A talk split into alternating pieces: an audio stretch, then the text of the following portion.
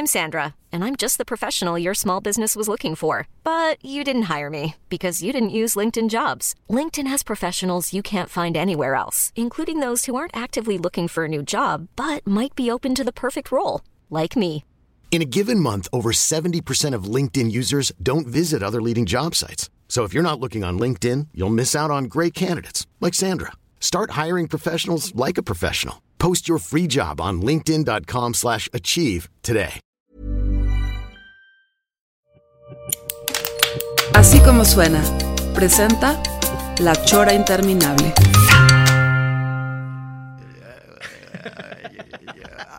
Premio Nobel, premio Nobel 73. Sí, ese bonito, estuvo bueno ese.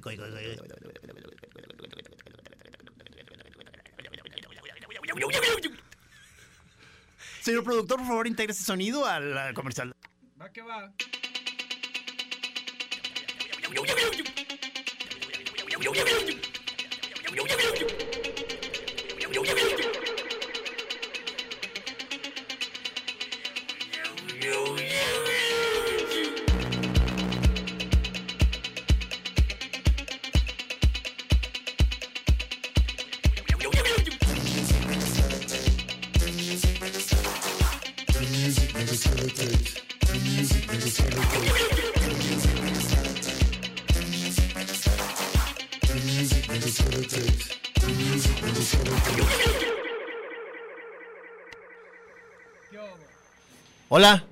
¿cómo están? Buenas noches. Este, estamos aquí en la, en la Chora. Este es un caso este, extraño. Pues está- estamos en vivo. Digo, estoy en vivo todavía. Trino está atorado por el, por el tráfico. Este, ahorita ya me mandó mensajes, pero, pero mandó, mandó a- al invitado. Aquí está el A maestro. la vanguardia, a la vanguardia. Fernando Llanos, bienvenido. Gracias, gracias, Gis. Este, hace rato eh, me escribiste para invitarme a una premiere o algo así.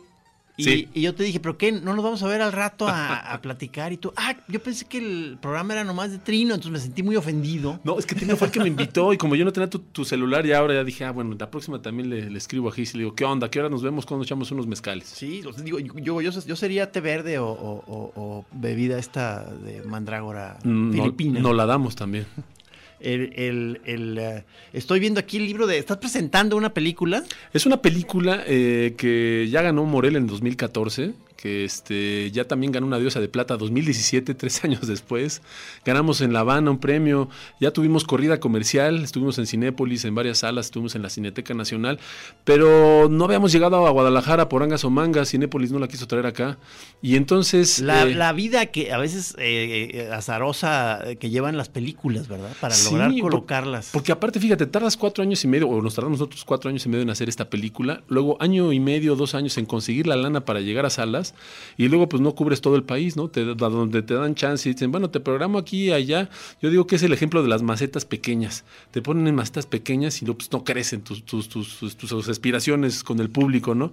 Pero bueno, por eso estamos nosotros tratando de saldar ese hueco que había y organizamos esta proyección en, en la casa del patronato del Centro Histórico de Guadalajara el sábado a 16 de septiembre a las 6 y pm y 8 pm en la calle Independencia 332 de la zona centro. Y ya para terminar el comercial, No, no, no, es, por favor, síguele, es, síguele. Es que estamos- es este ese con 50 pesitos, fíjate, está mejor que cualquier plan de cualquier este exhibidora nacional. Por 50 pesos te damos la entrada a la peli y una chela artesanal. Oye, pero entonces, este, este rollo, se, ¿cómo, cómo se le dice? ¿Relanzamiento? ¿O cómo, cómo se llama esta cosa Pues que yo- estás haciendo? Yo le estoy la- llamando estreno en Guadalajara, porque pues digo, nada más vamos a tener dos funciones, pero, por, pero por fin llegamos, digo, o sea, había mucha gente que nos preguntaba que cuándo iba por fin a llegar a Guadalajara. Bueno, pues ya llegó, chicos, no se la pierdan, de veras está garantizada. El Este, tema, o sea, el, el- el tema se me hace sensacional. O sea, son, son este, ¿qué? ¿Charros contra nazis? Charros contra nazis y es documental. Así es como la, Eh, es, la podemos. es, es un documental esto de Pues verdad. es la vida de mi abuelo, básicamente. Es que ahorita que me enseñaste el libro, aquí tengo en mis manos el libro este, de, de donde, de donde sale, supongo, o el libro de la película, no estoy seguro, ahorita quiero que nos aclares, pero Sí. se llama Matria. Pero entonces me estás explicando que, que- que no es un alucine, no es, no, no es, este, no es No, una ficción. no, o sea, sí se hizo un ejército de charros. Sí, señor. Sí, sí, 150 mil charros en 1942 dispuestos a defender al país de una invasión nazi que nunca ocurrió. Esa es un poco la historia de la peli o el cartel de la película. De hecho, pueden ver el cartel en la página www.fllanos.com diagonal matria. O si ustedes ponen matria, seguramente sale nuestro cartel en las primeras imágenes. ¿Por qué matria? Pues es como una invitación a repensar al país. El país yo creo que está desmoronando, todos vemos las noticias y vemos que está bastante mal. Entonces creo que quizás uno de los enfoques este, que habrá que cambiar es este, tratar de pensar de, de otra manera con el otro hemisferio, con el otro cómplice de la humanidad que es la mujer que hemos abandonado quizás. Y eh, pues es sobre la madre patria. También es la historia de la donde eh, es la mamá de mi mamá, como también una de las protagonistas, la esposa de mi abuelo. Entonces es la parte también femenina y este, materna. Entonces, pues por varias maneras, yo estaba leyendo una revista de charros, vi la palabra mate y me enamoré. Dije, queda perfecto para nuestra película. Este, esto, digo, está increíble esto. O sea, pero entonces quiere decir que no es, no es una, o sea, no, no, salen personajes ahí interactuando en la película, sino es como te vas a archivos y a ver. Nos vamos a archivos. El único personaje soy yo, que estoy buscando a mi abuelo. Y entonces voy haciendo reflexiones y voy avanzando en la historia y aparece, bueno, la familia, aparecen los tíos, aparece eh, muchísimo. Eh, bueno, también hay como buenas rolas, hablando que estamos ahorita en la radio, ¿no? Sale Lila Downs, hablando de que ella vivía en el mismo pueblo donde estuvo mi abuelo. O sea, ¿tu, abuelo fue el jefe de este proyecto? O sea, eh, no, mi abuelo, ahí te va, mi abuelo fue de entrada teniente coronel de Pancho Villa. ¿No? O sea, de entrada a los 26 años ya dinamitó un tren en Chihuahua. Y después de ahí brinca al mundo de los masones, entonces se vuelve masón eh, grado 33, que es el máximo. Después ahí obviamente pues brinca la polaca, porque en esa época estaba muy vinculada una cosa con la otra, y se vuelve cuatro veces diputado. ¿Qué estamos hablando aquí? ¿Los 20, 30? ¿qué? pues en la... Cuando este se chuta los este, 1916 me parece me parece cuando se echa el tren y entonces pues este ya los 20 es cuando es la, parte de cuando empieza la parte de, la carrera política empieza con el primer partido político de México que es el PLC y de ahí hasta el PRI llegó imagínate y después de ahí pues entonces eh, llega a ser presidente de la Asociación Nacional de Charros y cuando es presidente de esto es cuando se le ocurre bueno le declara a México la guerra a, a los países del eje y este, mi abuelo dice, no, pues ¿saben qué onda? Vamos a hacer un ejército de charros. Y se la vende al presidente y a la Sedena, ¿eh? O sea. Pero ¿cómo que ejército de charros? O sea, suena de, totalmente descabellado. No, pero tú imagínate si ahorita, este, vamos, hay que pensar que el abuelo tenía tres balazos en el cuerpo de la Revolución Mexicana. O sea, sí, ellos habían tenido una táctica guerrilleresca. O sea, Pancho Villa que, Villa que hacía, pues pegaba y corría, ¿no? Entonces, en muchos casos. Entonces, bueno, él, yo creo que él nada más trasladó 30 años después este, de su juventud revolucionaria, pues estas ganas de defender al país y dijo, pues qué onda, si entran los nazis nos defendemos. Pero y entonces todo el, mundo dijo sí. Eh, eh, formó un ejército de más o menos cuántos. Se llama la Legión de Guerrilleros Mexicanos, la iniciativa que él hizo. Y sí, son 150 mil charros, según las notas de prensa que aparecen en la película y en el libro que tienes ahí. ¿Y, en qué? O sea, eh, a caballo. Este... A caballo, realmente es gente de a caballo y que sepa montar y que tenga un machete o una pistola y entonces con eso pues iban a, rifársela. Ahora lo interesante es este pues que no fue una locura de él, sino que realmente convenció al presidente y al ejército de que era eh, una cosa importante y a raíz de la idea de mi abuelo, esto es muy bonito, ahorita que vimos hoy a los charros marchar aquí por Guadalajara y todos los 20 de noviembre que también marchan, a raíz de esa iniciativa los charros son parte de la reserva del ejército. Entonces eso es parte también de la aportación de la locura de mi abuelo. ¿Cómo que los charros son parte de la reserva del Pues eh, no sé si has visto que los, eh, los desfiles de los militares al final cierran los charros, porque se consideran la reserva del ejército. Pero entonces es como, digamos, eh, todo lo que se conoce como charrería y todo este rollo es como la parte, digamos, más ornamental de la charrería. Este, y hay todo un, este, mm. digamos, un subgénero charro no. Mm, de soldadesco. No, no, no. Lo que pasa es que gente, es gente brava y de a caballo y que tienen, traen pistola y tienen permiso para traer pistola. Y es gente que quiere a su país. Entonces, básicamente, pues, dijeron, bueno, pues si llegan a invadir los nazis, ¿qué vamos a hacer? No va, no va, a ser suficiente el ejército. Pues entonces los charros defenderemos al país como los chinacos defendieron la invasión francesa, como en la Revolución Mexicana también se la rifaron. Era básicamente la idea. ¿Qué vamos a hacer si en el, en el peor de los casos? ¿Qué, haríamos, ¿Qué haríamos ahorita 2017 si Trump decide invadir México? Pues ¿no? Eso es, lo que mi abuelo se preguntaba. Bueno, ¿qué pasa si llegan los nazis? Ahora ya no, los malos ya no son los nazis. Ahora los malos es Trump y su, y su, estirpe, ¿no? Pero entonces este, eh, estaban listos para recibir, digamos, a, los nazis en caso que, No iban a ir a, Europa a atacar, es eh, un ejército para defender al país.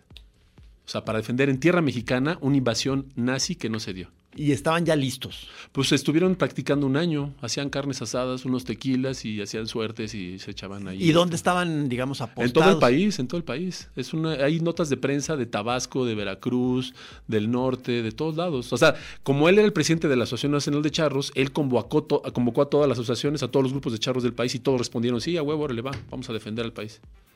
Cámara. O sea, eh, eh, de- de- me volteaste toda la, la- la, eh, cosa que Es yo un- pensaba es una acerca historia de la muy bonita. película. O sea, yo, yo, yo pensaba que, que- que era ya en un tono tipo eh, extraterrestres contra nazis o zombies no, contra... No, por eso nos ha ido tan bien, porque es una historia verídica, 100% verídica. Y al final, lo bonito de la historia es que seguimos al abuelo y siguiendo al abuelo entendemos al país. O sea, lo que queremos es también, yo, bueno, lo que yo me preguntaba es cómo es que llegamos a este estado de descomposición que te digo que vemos en las noticias, ¿no? Y pues, este, pues hay que voltar siempre para atrás para entender dónde estás parado. ¿Cuánto, ¿Cuánto dura? La película dura una hora y seis minutos. Ah, pues se la puedes chutar este, a gusto. Sí, sí, sí, sí, por eso está, hay dos funciones, una a las seis y una a las ocho. Como, como documental, ¿no estuvo primero en algún tipo de circuito de documentales? Eh, No, estuvimos, a ver, estuvimos en, bueno, estuvimos en Ambulante, este, ganamos el Festival de Morelia, entonces en eso te meten un circuito en la Ciudad de México, estuvimos este, en Cine Tonalá, estuvimos en, este, eh, en la Cineteca, estuvimos en nueve salas de Cinépolis, estuvimos, este, pues ya estuvo en Los Ángeles, ya estuvo en España, en cuatro ciudades, ya estuvo en Cuba, ya estuvo en Durango, ya estuvo en Monterrey, pero no había estado en Guadalajara. Y Oye, estamos aquí. Oye, pero a ver, todo esto es, esto es un proceso de cuánto rato, esto que estás diciendo de estas presentaciones. Cuatro años O sea, y medio me tardé en hacer la película. Después de ahí, 2014 ganamos y de ahí nos tardamos dos años en llegar a salas comerciales. Esos dos años son de festivaleo. Entonces la mandas a Nueva York, estuvimos en el festival Margaret Mead Film Festival, que es del más, de los más antiguos de documentales. Estuvimos en, este, pues, en Cuba, ganamos una mención honorífica. Estuvimos como pues, donde nos invitaban, nos daban chance y ahí la metíamos. ¿no? Ahora vamos a estar en Hong Kong el próximo mes. O sea, ha tenido, digamos, una buena vida. O sea, eh, Sí. este, esta película accidentadona, este, luego me la quieren guardar y luego tú no dices, queremos ni madres. ni madres, esto O tiene sea, que, o sea, escucharse y verse. Es un apostolado esto, ¿verdad? O sea, Lo- o sea, hay un momento, o sea, porque ahori- ahorita me, me- me entró esta, esta cosa con, con eh, cómo uno va sosteniendo sus proyectos. O sea, hay un momento en el que ya aflojas y ya la dejas ser, o, o, o, o- o- o cuando decides que, que- que ya le metiste eh, lo que tenías que meterle de el, esfuerzo. Y... el cartel de la película, eh, el- o el eslogan con el cual invitamos a ver a la gente, dice Matria y dice tu historia es tu mejor herencia. Entonces, bueno, pues nosotros creemos que es bien importante en estos tiempos de globalización y de este vecino del norte enojado y demás con el mundo, pues eh, reforzar mucho nuestra historia, nuestra identidad, saber quiénes somos, etcétera.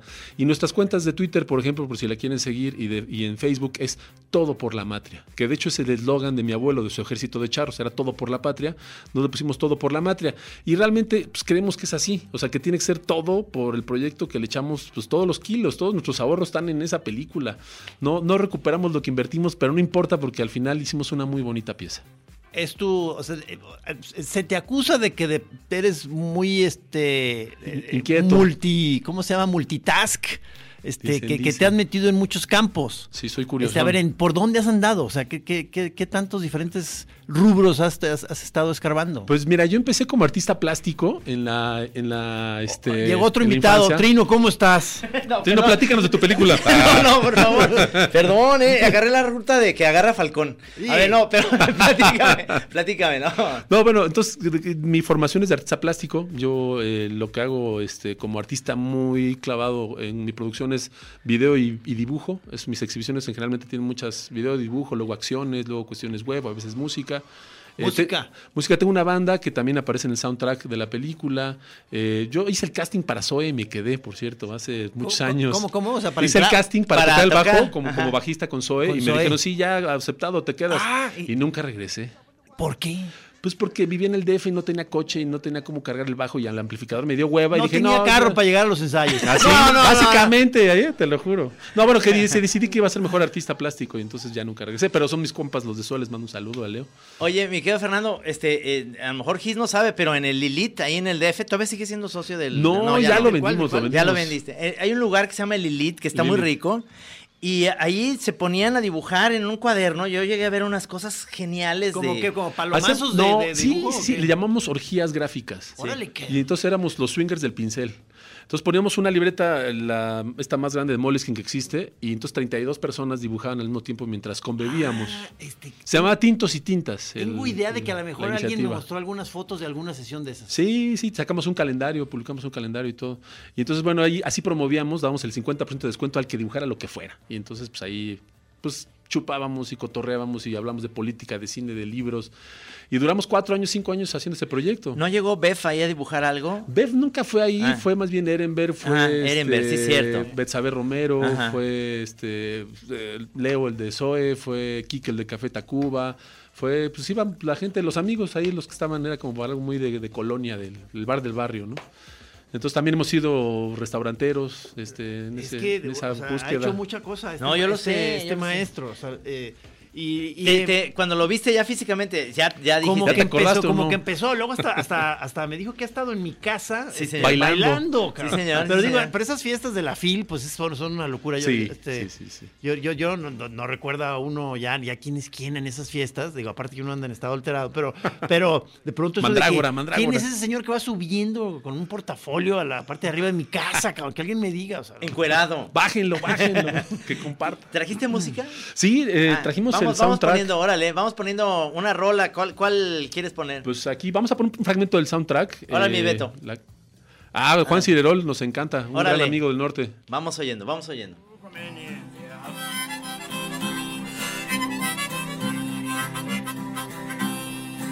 Esta historia es de tiempos remotos y ocurrió aquí en nuestro país. Este hombre no era de hazañas, más bien dicen que era de mañas.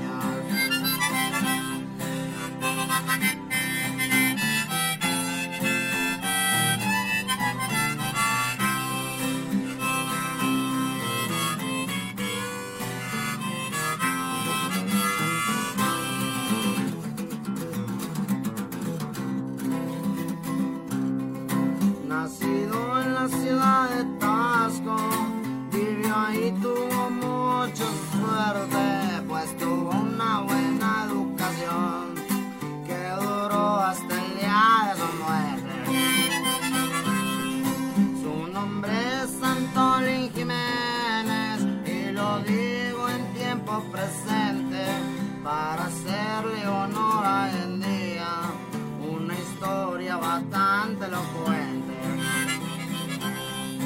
Dirigente de muchos batallones, de cuarteles y de combatientes que estuvieron ahí muy presentes en la revolución mexicana.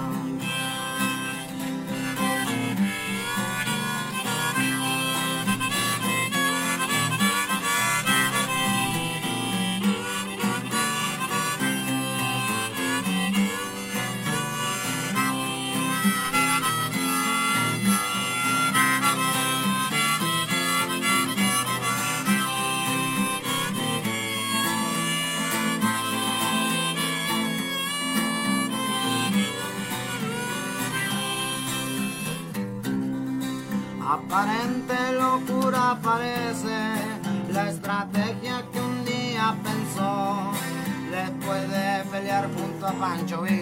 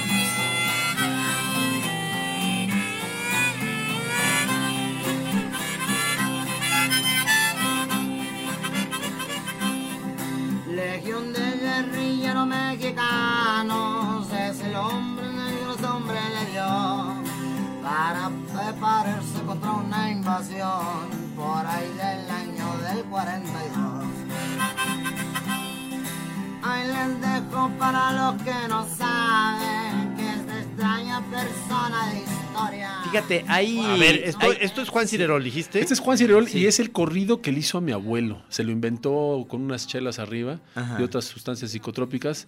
Y este, pues se lo inventó porque no había un corrido sobre mi abuelo. Oye, este. La idea, todo esto surgió también ahí en el Elite, unos mezcales, o cómo. No, no, quiero saber, porque ya sabías tú que tu abuelo había esto, pero tú estás metido, tú estás metido en el cine desde antes, hacías cosas, ¿no? Pues yo trabajé en Amores Perros, por Sí. ejemplo, y en Dancer in the Dark fueron las dos primeras películas en las que chambeé, pero bueno, fue ¿Cómo que muy a- Dancing in the Dark? con la de, la de Lars Montier con Björk. Yo era súper fan de Björk. ¿Y, y cómo? ¿Pero y en qué lugar estuviste? Eh, asistente de producción ahí, yo era chalán. Yo nomás quería conocer a Björk y, ver el crew de Lars Montier. ¿Pero dónde fue? ¿En qué lugar fue? Pero yo solo fui a Walla Walla, eh, Washington, en Seattle. Entonces, con, por azares de la vida, contacté a una persona. Este, yo acabo de trabajar en Amores Perros haciendo el storyboard y el making of. Y entonces, pues me había como que me había dado curiosidad del mundo del cine. Yo vengo de las artes plásticas. Y me invitó a trabajar en Dancer in the Dark. Yo era muy fan de Lars von Trier. ¿Y hasta llega- que llegaste a estar cerca de Bjork o no? o no? Le, este, o sea, a esta distancia cotorreamos un ratote. Tengo un par de fotos con, ella. De espalda, porque ella no, no me da- no, no quería tomarse fotos. Entonces yo le daba la- el cue con el radio para que saliera con la bicicleta y ya se volteaba y yo me tomaba unas fotos. No me dejaron tomar fotos con ella. Pero bueno, la anécdota estuvo muy es, chistosa. es weirda, ¿no? Es un poco weirda, ¿no? Muy loca la chava, muy, muy inteligente, muy, Mm. muy padre experiencia. Me cayó muy mal al final, no se dejó tomar una foto conmigo, entonces llegué y quité sus pósters de mi casa y dije, no, ya, Bien chao. hecho. No, no, Pero- pero... Sangrona, sangronas no. Sangrona no. Sí, sí, no. Pero, pero no, es, es sabes que es tan artista que es como autista. O sea, está en su mundo y todo el mundo le respeta esa burbuja desde los 14, 11 años, ¿no? Porque pues es No quiere ser molestada. está en su pedo y entonces ahorita quiere gritar y echarse a correr, grita y se echa a correr y nadie se sorprende. Ah, es Bjork, así Y más ella menos. también se toma así selfies diciendo, estoy muy despeinada, muy fea, ¿no? Y se pone ahí. No, no es como Anaí, pues. No sé si le han tocado este terremotos allá en Islandia y tuvo que hacer eso, pero no, no que yo sepa. Ajá. Jugué con Sindri, con su hijo, por ejemplo. Ajá. Pelota ahí. Oye, sí, era muy fan de ella. ¿Qué, qué, qué bueno. Pero entonces, ¿cuál era tu papel ahí? Ahí Tú- chalán, chalán. era. Chalán. O sea, yo ya nada más quise estar en el set, ¿no? Y de hecho se burlaba de mí la gente. Ah, mira, este mexicano vino a conocer esta chaparra. Nadie sabe quién era Bjork. Bueno, en el set, ¿no? Ahora ya todo el mundo, después ya cantó en las Olimpiadas y demás. Pero bueno, tú, como yo tenía esos antecedentes y yo siempre dije que no iba a hacer cine, que no me gustaba el cine, que a mí me gustaban más bien las intervenciones, los performances, este... ¿Llegaste a hacer performance? Sí, claro, momento? sí, 10 años. Tu de- proyecto este de... De Videoman. De Videoman está ¿Qué bien es eso? Padre. ¿Qué es Es, eso? en bicicleta. Ahorita me lo... me- Te lo enseño ahorita, Sí. Me, digo, me corriges, pero en bicicleta... Videoman. Sí. En bicicleta, Fernando se, se sube con, con aparatos este, de video y demás. Para proyectar video personal y hacer acupuntura urbana, yo le llamaba. ¿Cómo, Pues la cómo? película de Matria comienza con eso. O sea, yo estaba así- eh, durante 10 años haciendo este proyecto de Videoman, que es este eso, ponerme equipo y eh, portátil y caminar y proyectar como una videoguerrilla también. O sea, tú vas caminando y tienes proyectores encima de ti. Mira, Y, aquí está. y- y vas, este. ándale. tengo baterías, tengo cámaras, tengo proyectores, como tengo si, mixers. como si fuera un hombre orquesta. Exactamente. Entonces tú vas caminando y vas proyectando en paredes por donde vas pasando Así, películas. así lo hizo en nueve ciudades durante nueve años. Entonces ya estaba hasta la madre de hacerlo porque ya lo había hecho en bicicleta, en patines, con mi chihuahueño, con un dirigible, etcétera, etcétera, en Buenos Aires, en España, en Brasil. Ándale, Y entonces dije, no, ya lo voy a matar a Videoman. Y entonces me invitaron a trabajar en la embajada con el pretexto del, del aniversario de la Revolución Mexicana. Y este, dije, ah, pues lo voy a hacer a caballo, voy a proyectar a caballo porque pues, nunca he proyectado a caballo video. Y con pretexto de que mi abuelo fue Dorado de Pancho Villa. Y así comienza la investigación, porque a mí nunca me habían platicado todas las historias del abuelo. Entonces este, llegué a la casa de mi tía, oye, mi abuelo sí es cierto que fue Dorado de Pancho Villa. Dijo, pues no sé, ve y busca sus archivos, están en tal cuarto.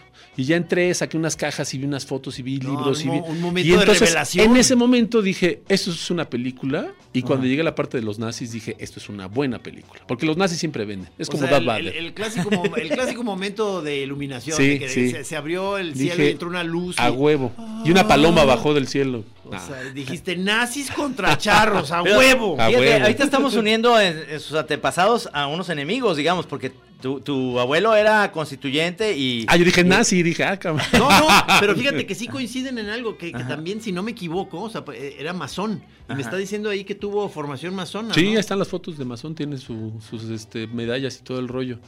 Pues entonces así es como surge, de encontrarme el archivo y de decir, no, esto sí vale la pena llevarlo a la película. Ahora, hice las tres plataformas porque Matria es la película, es el libro, pero aparte es una exhibición. O sea, las piezas de arte que yo hago, que tienen, que aparecen en la película, unos grabados, que pues, los he también presentado en algunos museos, en algunos lugares, galerías, eh, y tiene que ver con mi perfil de que soy artista plástico. Entonces, para mí. Sigue siendo tu, tu, digamos, tu raíz. el- el- Pues yo eh, me gusta curiosear por todos lados, pero al final la chiva jala pa'l monte, dicen en el norte, ¿no? Entonces, pues es lo que más domina, entonces no vas a dejar de exponer. También he hecho 18 libros, entonces tampoco va a dejar ¿Cómo que de ser 18 libros? Tengo mi editorial edicionesnecias.com. ahí 18 pueden ver. libros eh, eh, de, de tuyos como autor Mm, o pues tú tengo- produciendo. de- Tengo de todo. O sea, tengo desde colaboraciones, este, coproducciones. Mi primero fue con Trilce, fue de puros dibujos, con Deborah Holz, por Ajá, ejemplo. ajá. Después el segundo fue el de Felipe Ehrenberg, en la retrospectiva de Felipe Ehrenberg, ese yo se lo hice el libro de Manchuria, yo soy el editor, junto con Chris Fessler, pero pues al Oye, final no, sí pues la sí, chamba sí, fue... sí alcanza a tener buen currículum, ¿no? No, Aquí claro. tu amigo, tu camarada. Bueno, este, ahora ya has estado bueno hasta en tu sí. casa bailando, cabrón. O sea, Ya eh, somos todos amigos, ¿qué hubo, Chris, eh? Sí, sí. Estoy, estoy viendo aquí tu cuaderno de, de, de notas, sketches, que, que, que, o sea, aparte, eh, gran ilustrador, cabrón. o sea, Bueno, me gusta No, dibujar. no, la neta. Está, está Bueno, bueno. y, este- y como te vi en esta- estuvimos también de ahí Ahí nomás de- esta zarigüeya. Está buenísima. Estuvimos de compañeros en esto del Fonca. Eh, tu especialidad eran artes visuales, lo que estabas. Video, Video, ¿verdad? Video, video. Y ahí, ¿cómo te fue en ese sentido con los chavos? ¿Cómo sientes a las generaciones? A mí me encanta ser tutor del Fonca porque, bueno, yo la verdad es que soy muy fan del Fonca. Yo me tardé seis años en que me dieran la de jóvenes creadores, pero dije, no, es que quiero estar ahí. Y después de, de- de haberla tenido solo una vez, este, pues he sido dos veces Sistema Nacional de Creadores también. Y me parece que es pues un gran espacio donde se apoyan grandes proyectos que de otra manera es muy difícil levantarlos. Y somos muy afortunados por tener ese, ese apoyo en este país. Pero Ahora, en, el- en estos apoyos, ¿en, en qué rubro te has, te has en metido? video, siempre ha sido video. Video. Ese es el que más me han aplaudido, sí. Te digo yo, mi formación más como de la plástica, pero al final la parte visual este, es la que más me han aplaudido. O sea, los videos este, eh, les gustan mucho, yo creo. Oye, pe- pero entonces ahorita con esta, después de Matria, como que entonces se vislumbra de que vas a seguir también por ahí. Llevamos tres años y medio trabajando en la siguiente película. ¿Se puede saber el tema? Por supuesto que sí. La, yo digo que la consecuencia lógica de obsesionarte con el pasado es empezar a pensar en el futuro. Más ahora que tengo un hijo de año y medio, a quien le mando un saludo, Tau. Ajá. Saludos, ya casi, ya casi dos años. Este, y entonces estamos haciendo una ciencia ficción. Entonces es eh, México en el 2083. La historia sucede en Michoacán, que ya las fronteras se reconfiguraron. Esto sí es, una ficción ya. Eso es ficción, es- eso es, no, es, no más es ficción, es ciencia ficción. Ciencia O ficción. sea, me estoy tardando tanto porque aquí ya estoy inventándome el universo, estoy especulando sobre qué va a pasar. Hemos entrevistado Pero, futurólogos. pero ¿y cómo, cómo, ¿cómo está, por ejemplo, cómo está vestida la gente ahí? ¿O ¿Cómo crees Pues que es- va? eh, eh, la, la- la historia se llama Los Inobedientes. Los inobedientes es como le llamaban los españoles a los purépechas que no se dejaban robar, matar o violar. No se dejaban. No. Entonces, si no te dejabas esas cosas, pues eras un, eras inobediente. Entonces, para mí se me hace que si hacemos una reflexión con ese término, pues tenemos un problema atorado de hace 500 años, donde a la misma gente que no les dejan que les quiten sus tierras y que les quiten los recursos naturales son unos inobedientes y los meten al tanque. Entonces, eso proyectando al futuro, pues bueno, entonces la película no es este, muy alegre, es de balazos, persecuciones, distópica y este y demás. Entonces, este, es una, es una historia que estamos trabajando. Entonces ya llevo pues un guion, tengo una carpeta con ya este personajes y. Ya eso. tienes pensados actores y... No tanto porque como son purépechas, pues más bien estamos pensando en, en inventar a los actores. O sea, estamos trabajando en la meseta purépecha en Michoacán. O sea, a lo mejor Bjork en algún... Como, como de Alaska parece la chava. Sí, no, entonces eso, es- esa es otra aventura, pero bueno, a esa le falta mucho tiempo. Mejor no se pierda la oportunidad este sábado de ver nuestra película de Matria en el patronato, de patronato del Centro Histórico en Guadalajara. ¿Tú ya la viste, Trino? No, no, la quiero ver, la quiero ver. Este, se me antoja mucho porque Es que nos estaba platicando de cómo ha sido la historia de esta película. eh, eh, I'm Sandra, and I'm just the professional your small business was looking for. But you didn't hire me because you didn't use LinkedIn jobs. LinkedIn has professionals you can't find anywhere else, including those who aren't actively looking for a new job but might be open to the perfect role, like me. In a given month, over 70% of LinkedIn users don't visit other leading job sites. So if you're not looking on LinkedIn, you'll miss out on great candidates like Sandra. Start hiring professionals like a professional. Post your free job on linkedin.com/achieve slash achieve today. Es una historia larga desde la eh, factura Ajá. hasta luego ya que está hecha, este, no dejar que decaiga, digamos, la circulación, entonces estarla metiendo en festivales y... Eh, Ya vi que estuviste en España y estuviste muy activo como fuera de la, de- del país. Digo, ya la estrenaste en el DF, por supuesto, Sí, pero, sí. pero está llegando muy tarde aquí a Guadalajara. No sé si. Sí, pues es que, mira, la verdad es que otra vez vamos a culpar aquí a, a Cinépolis, que, o sea, fue el que cachó la exhibición Ajá. con nuestra distribuidora, y entonces la gente le escribía al Twitter, le decían, oye, que la queremos en Guadalajara, la queremos en Guadalajara, y pues nunca la mandaron. Y entonces ahí tú no puedes hacer nada como director ni como nada, porque pues es a donde ellos quieren y con las salas que ellos quieren. Sí. Entonces, pues bueno, esa fue la experiencia con los amigos de Cinépolis, y este, y pues entonces no llegó, pero así como no llegó aquí, no llegó a Querétaro, y la vamos Sí. a llevar en octubre, vamos a inaugurar junto con otras cinco películas la Cineteca de, de Querétaro Qué bien. el próximo mes. Y entonces a mí donde me la piden ya la llevamos porque pues este Sí, ya pues, tuvo su corrida comercial. De ahí, de ahí salió esa pregunta que te hice hace rato, de que ah, ¿cuándo vas a, cuándo dejas de atender a tu película? O sea, Pues es que es un hijo, ¿cuándo dejas de atender a un hijo? Pues hasta Claro. que hasta que ya tenga 18, yo creo, ahorita apenas tiene dos años. Eso está muy, muy interesante. Vamos a ir a un corte y ahorita platicamos exactamente de eso. ¿Hasta cuándo uno puede tener a su, a su película en su casa ca- y le digas, ah, vais a dar un departamento, cabrón?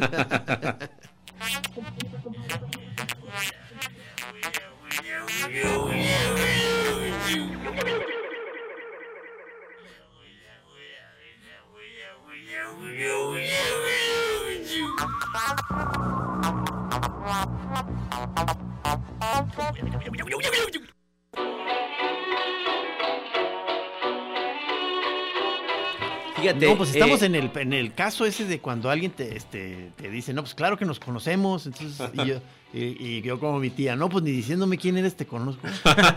Este, este, no, pero ahorita ya me- nos está dando más, más Sí. datos. O sea, él fue el, el- el presentador de nuestro primer jam. Sí, señor. Trino. Jam de moneros. Sí, sí, en, el foro Shakespeare. foro Shakespeare. Sí, sí, sí. No, claro, es que Hace unos ayeres. Es que yo, yo a Fernando sí lo, lo ubico perfectamente, pero por eso cuando te dije, va a estar Fernando Llanos, y me dijiste, no me suena el nombre, dije, cuando lo veas te va, te va, a- a- es- lo vas a, a reconocer. Y luego ya lo vi y dije, no, pues sí se me hace conocido, pero... Y Trino fue jurado de nuestro primer animasivo, el festival de animación que hicimos para el Centro Histórico, En el DF. en el DF. Estuvo padrísimo. De la primera edición, y este año cumplimos 10 años de ese festival. Sí. Y, Mira- luego, y luego creo que, digo, ya no sé si directamente por ti, pero sí tenía yo algún recuerdo de esas sesiones que dices de dibujo colectivo. Pues te he regalado varios libros, ahí en tu eh, casa tienes algunos que, que hemos hecho, ¿eh?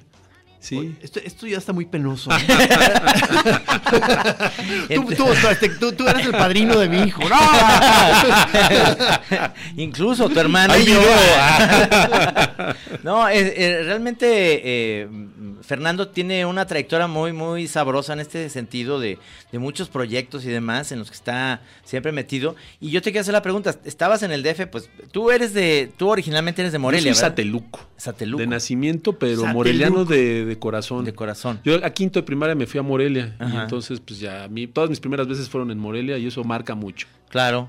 ¿No? Pero, pero, es decir, este, y luego te regresaste al DF, estabas ahí muy contento, estabas haciendo mu- mucho, tus pininos, muchas cosas, y de repente te decides regresar a Morelia. Pues me eché 21 años en el DF. Ajá. Y ¿sabes por qué me decidí? Porque nos embarazamos. Ajá. Y dije, no, pues mi hijo que respire oxígeno y no y mecas, la Sí, neta. sí, claro, claro. Y dije, ya, pues creo que. Y el tráfico, y entonces es la, la vida del DF es yo que muy divertida y productiva si estás solo. Pero ya si quieres echar un poco de raíz, pues la provincia está más padre. Ok. La neta. Sí, sí, sí. Padre, y Un Morelia saludo a mis amigos chilangos. Y, y no, y Morelia está padrísimo, realmente para vivir, es muy cómodo. Todo el mundo dice que pues que la inseguridad, la familia michoacana, que no sé qué, pero en realidad pasa como en todas las ciudades, del- Como en del- todas las de, ciudades. de México, que, que hay una vida que- normal que se lleva y luego pues si te andas queriendo meter en los lugares malos, pues vas a encontrar los malos en Total, cualquier lado. totalmente, sí. Bueno, yo creo que la verdad este, está muy tranquilo Morelia y Michoacán para lo que, para como estaba, dicen, ¿no? Sí. Yo he llegado y no me ha tocado ver nada, pero sí escuchas cosas, cada vez menos, a veces, eh, ¿no? O sea, siento que, pues, ¿en qué parte del país no? O sea, básicamente ese es uno de los problemas con los cuales, este, pues, hay que lidiar y, ahí, como creadores creo que, este, tratamos, ¿no?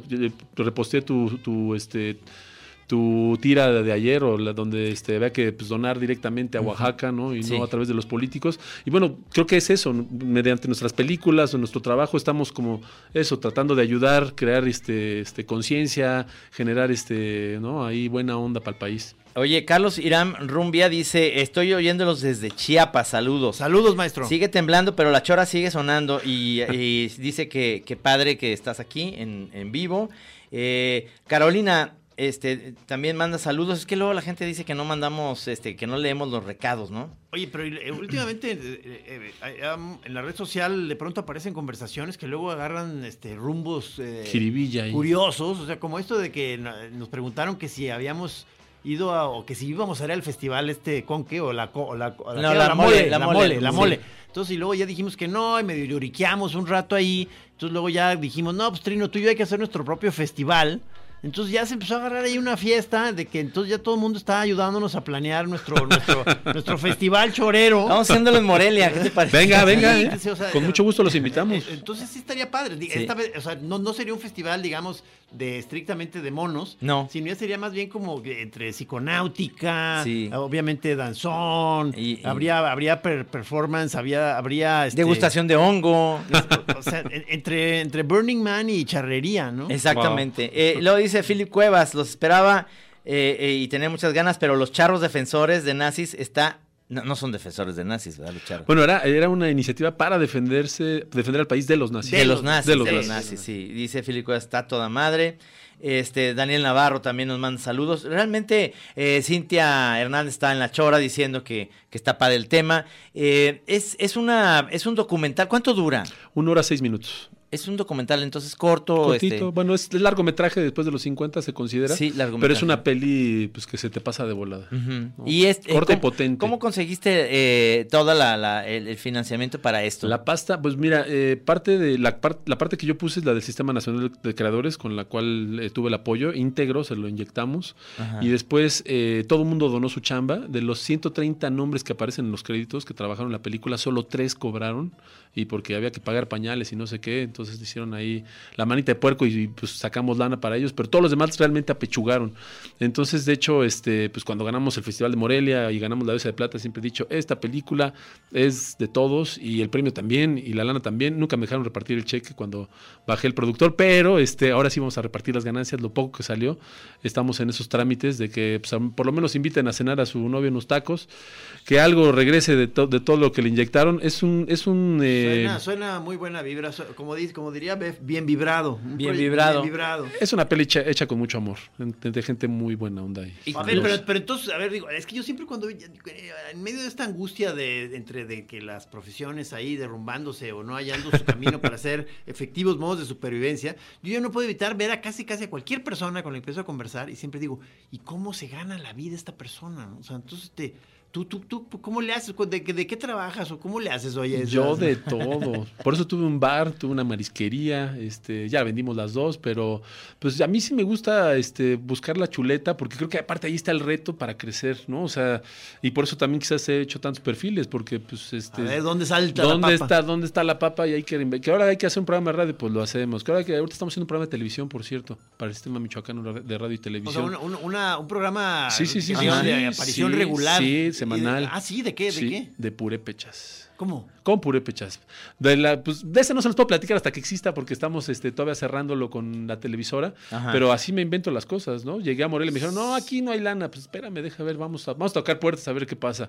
Y hemos así estado tocando puertas. Eh, Soy asesor del presidente municipal también en Morelia, que también es independiente. Como, Asesor como presidente Kumamoto, En arte y cultura. Entonces, Sí. este, la Secretaría de Cultura ya existe en Morelia, gracias a, este, a que estuvimos chambeando en ella.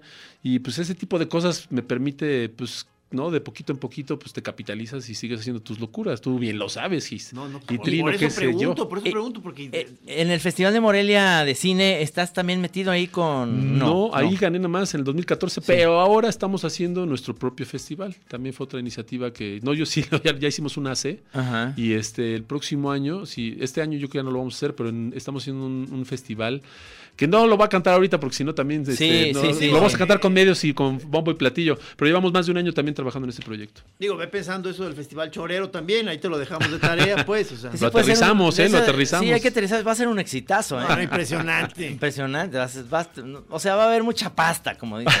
Oye, lo presentaste en España, ¿verdad? Esto. Sí, lo presenté Este, en Barcelona, en Ajá. Madrid, en Coruña y en Cal- eh, Cáceres. ¿Y, y cómo te fue ahí? Increíble. Sí.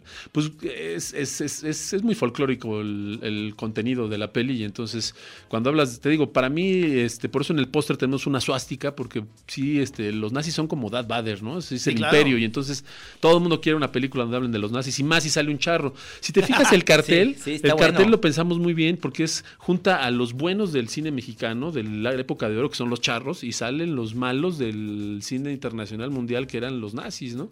Entonces en una sola escena que aunque es ficticia porque nunca se dio ese tiro y menos estuvo en llamas este el monumento a la revolución, pues evocas como ahí un mundo, ¿no? raro. Lo vio Reigadas y dijo, "Yo quiero ver esa película por el puro cartel", ¿no? Sí ha llamado mucho la atención. Pero, Está o sea, bueno, nunca bueno. se llegaron a enfrentar, Trino, o sea, los charros contra los No, nazis, no. pero estaban listos. Sí, los estaban charros. listos, sí, claro. O sea, que se me Bueno, yo les recomiendo un libro que aparece muy citado en la película que se llama Los nazis en México. Porque los nazis sí estaban en México, había 300 eh, espías, había nazis realmente, y hay unas historias maravillosas. Y luego o sea, fundaron el PAN. Sí, No, no, de no, hecho no, sí, no. según Fisgón, sí, según el. Fisgón, Ah, sí. sí, ah, sí, mira, claro, sí, sí. y está en ese libro mencionado. También le compran el libro del Fisgón donde dice el origen nazi del pan. Pero entonces eh, estos, estos espías ya tenían ubicados a estos charros. Yo te voy a hacer este, un, un- un detalle así muy chistoso. La amante de Goebbels, que es el brazo, el brazo derecho de Ajá. Hitler, era el amante simultáneamente de Miguel Alemán, que era el secretario de gobernación. Eso está documentado. Esto es, esto es cierto. Eso es oye, neta, neta, eso- neta. esa es otra película. Y vivía a dos cuadras Esa de hay mi que hacerla casa. tú y yo, Trino. Esa sí la vamos a hacer. Nos vamos a meter en un pedo porque sigue todavía el, el hijo por ahí. Bueno, eso está documentado Sí. ya en eh, cosas de la CIA que ya sacaron al aire y todo. Entonces, la- bueno, la historia es fascinante, ¿a poco no? no? sí, Te dan claro, ganas claro, de ahí. claro, a ver, claro. ¿qué onda? ¿Cómo estuvo eso?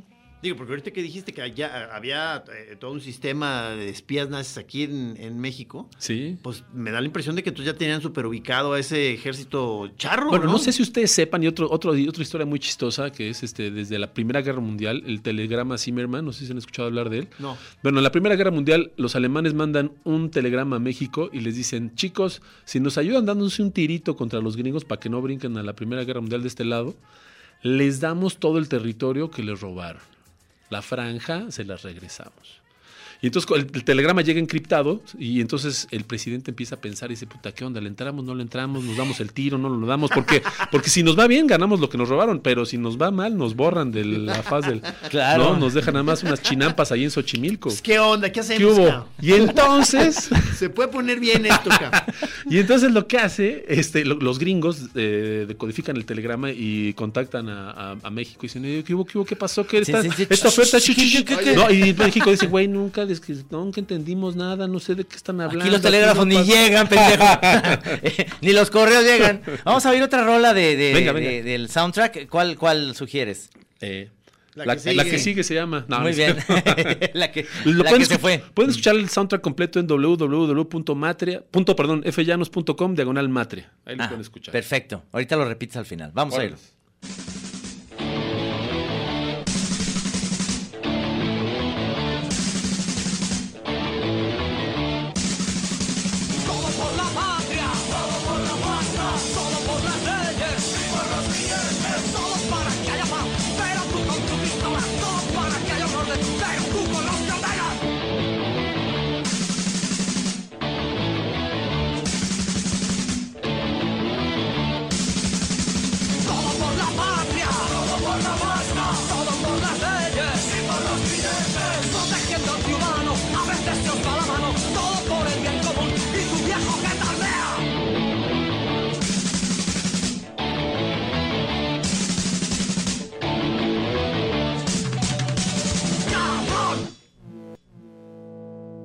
Buena esta rola, sí, es de, es de esas cortas chingonas, ¿no? Punk, punk español. Punk español, pero ¿sabes qué es lo más chistoso? ¿Cómo se llama el grupo? Se llama La Polla Records. ¿Y por qué un punk español aquí en esta película de charros contra nazis? ¿Sabes, sabes que la, la- la canción se llama Todo por la Patria, que era el eslogan del ejército de charros, Todo por la Patria, y resulta que pues este uno pensaría que el abuelo se lo inventó, pero no, más bien eran consignas que desde España llegaban, o sea, es como las frases de los políticos que se iban pasando y copiando, y entonces este, la Polla Records, un grupo punk, pues critica mucho esta, esta posición de la Todo por la Patria, y lo más chistoso es que de todo el soundtrack, y esto lo vamos a decir abiertamente, eh, que todas las canciones se pagaron derechos, menos esta canción.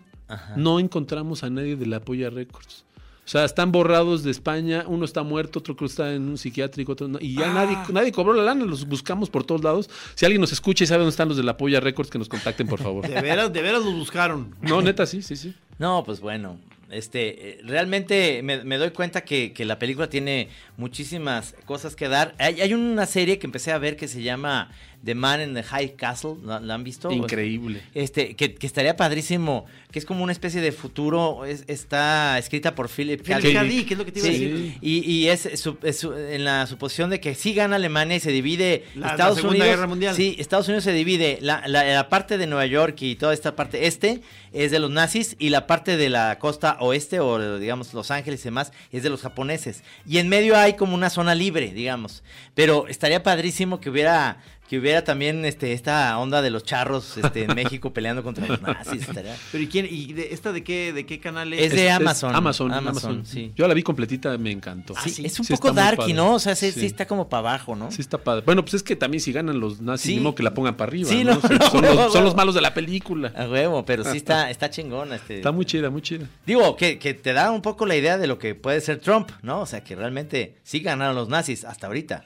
Están ganando. Están de hecho. ganando, sí, ahí, en van. Estados Unidos. Pero sí. entonces tú eres eh, seguidor también de series. O sea, que te- Yo les tengo mucho respeto a las series. Creo que son como las drogas. O sea, o sea, es- respeto de que no te metes mucho. No, porque me engancho luego, luego. O sea, soy, sí soy, o sea, creo que es- realmente hay mucha gente muy talentosa trabajando atrás de las series. Pero entonces por eso, por Muchísima. eso dices, por eso mejor ni las veo. No, no, porque yo, o sea, me he hecho cuatro capítulos en una noche. O sea, me he echado unas así de corrido. adelante. Empiezas, empiezas a las 8 de la. La última que me eché así, este. Breaking Bad o una de esas. Bueno, Breaking Bad, hasta hacía ejercicio, veía la serie para ver el capítulo que seguía. No, entonces yo ya les tengo, así, solo que me dicen, esta es así como que te la tienes que chutar, como esta que dicen, que es así de nazis. Dije, por supuesto que sí.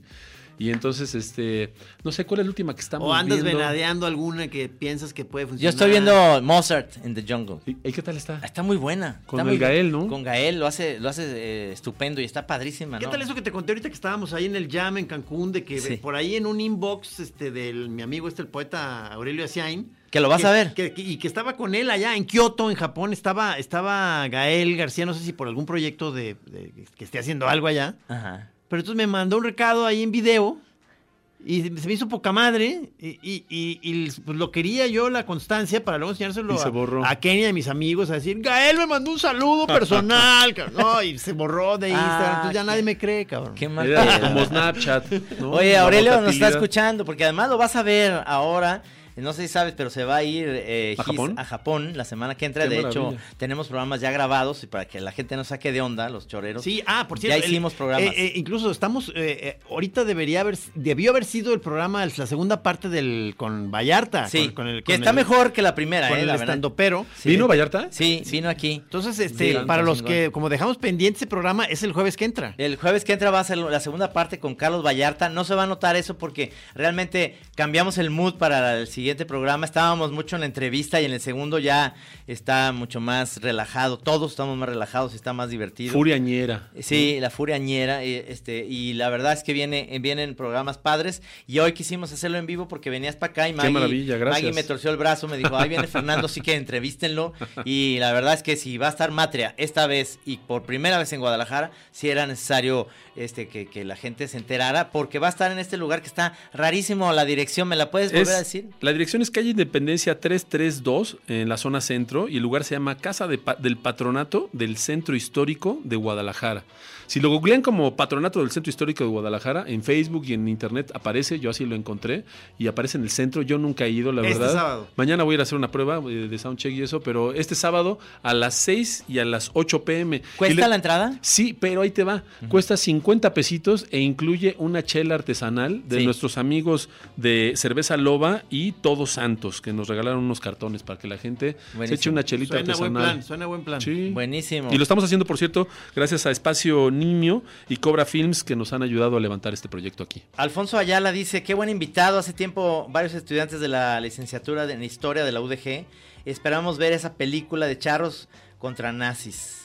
Atentamente, el del Interperrito, dice. Vénganse, Mi muchachos. querido Alfonso, te mando un abrazo. Oye, he y estado- Caro Fokker también, un saludo, maestro. He estado viendo la, la palabra interperrito en vez de imper- impertérrito ya en dos, tres artículos. Uno incluso de nuestro amigo este Juan Palomar. Ajá. Pero entonces de pronto digo, es, es cotorreo, pero no, no creo. Debe ser un debe ser error ahí, este, eh, tipográfico o algo. Pero, Así viene El corrector, ¿no? ¿O no? Así pero viene Interperrito. Interperrito. Entonces este, le- se me ha pasado hablarle, decirle, oye, ¿nos estás queriendo hacer un homenaje a la chora o qué pedo? O sea, Es que, no, yo realmente lo que tengo yo es un autocorrector en el cerebro que, que siempre... Ya modificas la palabra. Qué horror eso. ¿verdad? Cuando estás haciendo, estás poniendo y le pones eh, en tu celular esa onda que te va corrigiendo y, y dice unas cosas que no estás diciendo, ¿verdad? Estás, estás poniendo tal frase y... No, pues este, eh, ya lo digo, lo comentamos acá de que ya hay una, una de las teorías del fin del mundo es que se va a dar por un malentendido diplomático importante gracias al corrector automático En un tuit de- y se va a desencadenar sí. una tercera guerra mundial por el corrector.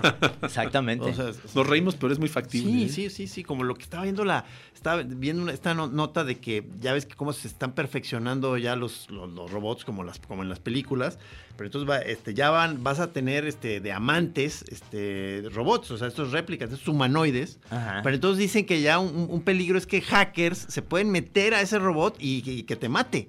O sea, darle instrucción De equivocada. placer, de placer. de- después te es de placer. Dándote placer, este, te va a matar. O Pero sea, está, digo, o sea, si te van a matar, este, mejor que sea de placer. ok, ok. Hay un video, hay un video en línea, de hecho, que se llama Real Doll. No sé si conozcan esa empresa, pero ya son las muñecas este, gringas que tienen como 10, 16 años trabajando y ya les metieron este, inteligencia artificial. Entonces ya hablan, ya este, los ojos ya parpadean. ¿Ya, ¿Ya viste tú imágenes? Sí, sí, hay un Y- video, lo pueden y- googlear. y ¿eh? está ya inquiet- La- inquietante. La, empresa se llama Real Doll. ¿Inquietante? Wow, real Pues eh, es muy bizarro porque sí son, o sea, son aparte de unas monas de proporciones exuberantes como de cómicas, Sí, de- de- de- de- albañil. sí, de- y este, pues ya, pero ya parpadean, ya mueven la boca, ya te dicen qué hubo, qué hubo, a qué hora sales al pan. pacho, te, Qué cuest- pacho. te cuestionan tus motivos. ¿Por, Sí. por qué quieres conmigo? Te la hacen de- te la hacen de espérame, pedo, espérame, o sea, espérame, espérame, espérame, espérame, ¿por qué quieres conmigo? Oye, A ver, no, a- pero neta, le- sí les puedes poner el, el mood, o sea, tú, el, el estado de ánimo con la aplicación lo cuadras Sí. y tú dices, no, a ver, sí quiero que quiero que seas celosa, poquito, mucho o demasiado. ¿Qué onda? ¿Dónde estabas? ¿Por qué vienes hasta esta hora? Ay, no, sí es que sí me quiere mi muñeca. No, entonces esas en un, en un tris, este, ya te, vas- te, te van a matar, cabrón. Ya no le tienes que poner nada. o sea. Oye, José Francisco Figa aquí en, en- en Twitter dice, eh, de la Polla Records sigue muy vigente Evaristo Paramos y su grupo Gatillazo. ah, ah. Saludos, excelente programa. Le vamos a seguir el rastro porque este, nuestra amiga Net Fadera nunca encontró a los amigos del apoyo. Ok. Sí, dice Conjunto Molecular, saludos a Fernando Llanos, lo conocí una vez que fue a presentar videoarte al CCH en Aucalpan, hace como 15 años, Sí, dice. entonces tú ahorita puedes, puedes llegar a un lugar donde te ubican como otra cosa, o sea, de que, ah, el videoasta, no, no, el performancero, no, no, no, el que hace documentales, o sea, el, ilustrador. Así, así sucede un poco. Qué, qué Pero maravilla, está cabrón, o sea, padre. este... Como Leonard Selig de Woody Allen. Sí, ¿te te- te- acuerdas? me está encantando eso. este, pero, ah, pero entonces, por ejemplo, en el rubro este que dices que es tu, tu, tu- ¿cómo se llama? Tu, tu matrix Mm. o tu raíz esta de las artes plásticas, la, la gráfica.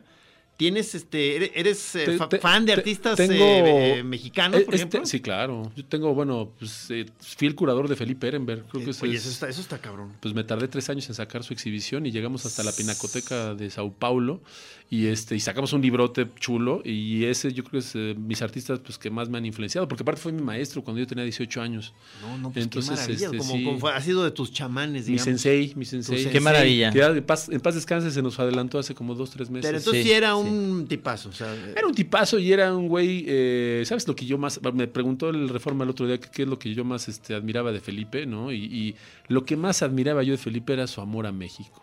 Sí. ¿no? Era Sí, un sí. güey que este, hablaba náhuatl, que le gustaban las tradiciones, que investigaba, que como que no, o sea, realmente, bueno, eso a mí es lo que más me, me- me- me transmitía, como un güey que sí estaba preocupado por el país y puta, ¿qué vamos a hacer? Y no, este.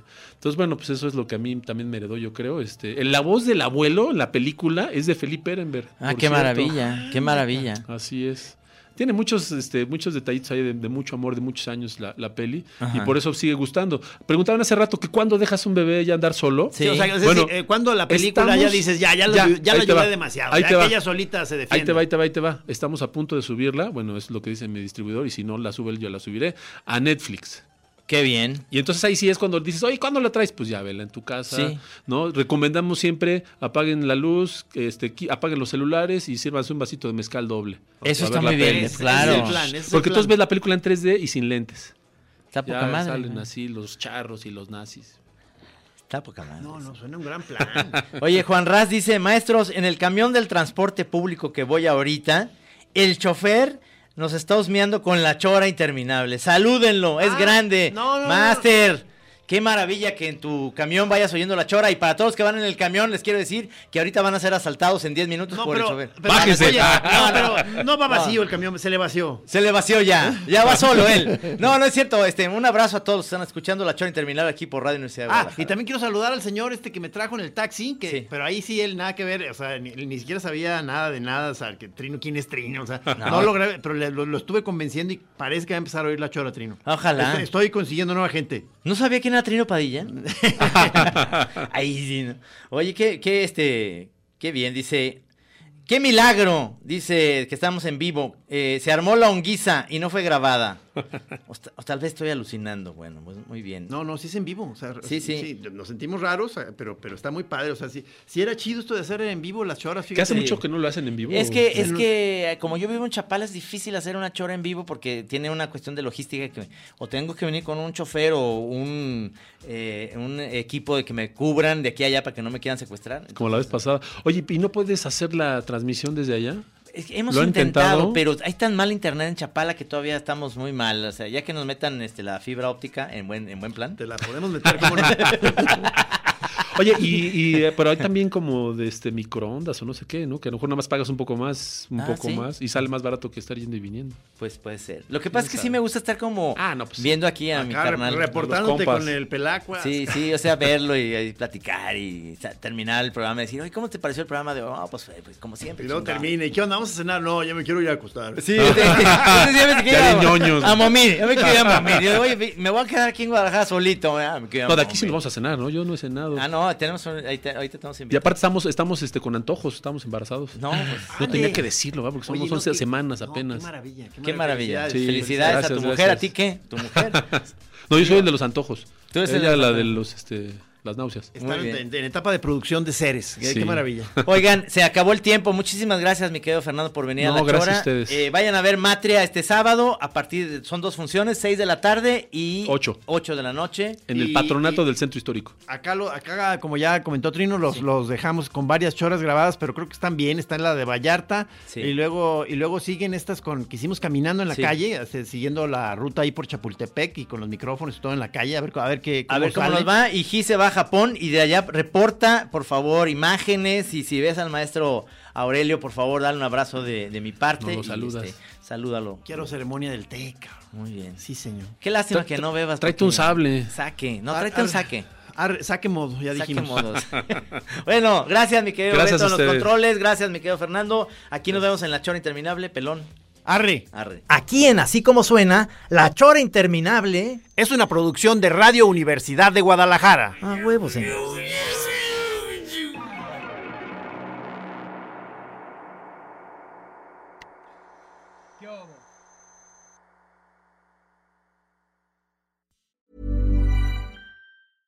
Imagine the softest sheets you've ever felt. Now imagine them getting even softer over time. That's what you'll feel with Bowl and Branch's organic cotton sheets. In a recent customer survey, 96% replied that Bowl and Branch sheets get softer with every wash. Start getting your best night's sleep in these sheets that get softer and softer for years to come. Try their sheets with a 30-night guarantee. Plus, get 15% off your first order at bowlandbranch.com. Code BUTTERY. Exclusions apply. See site for details.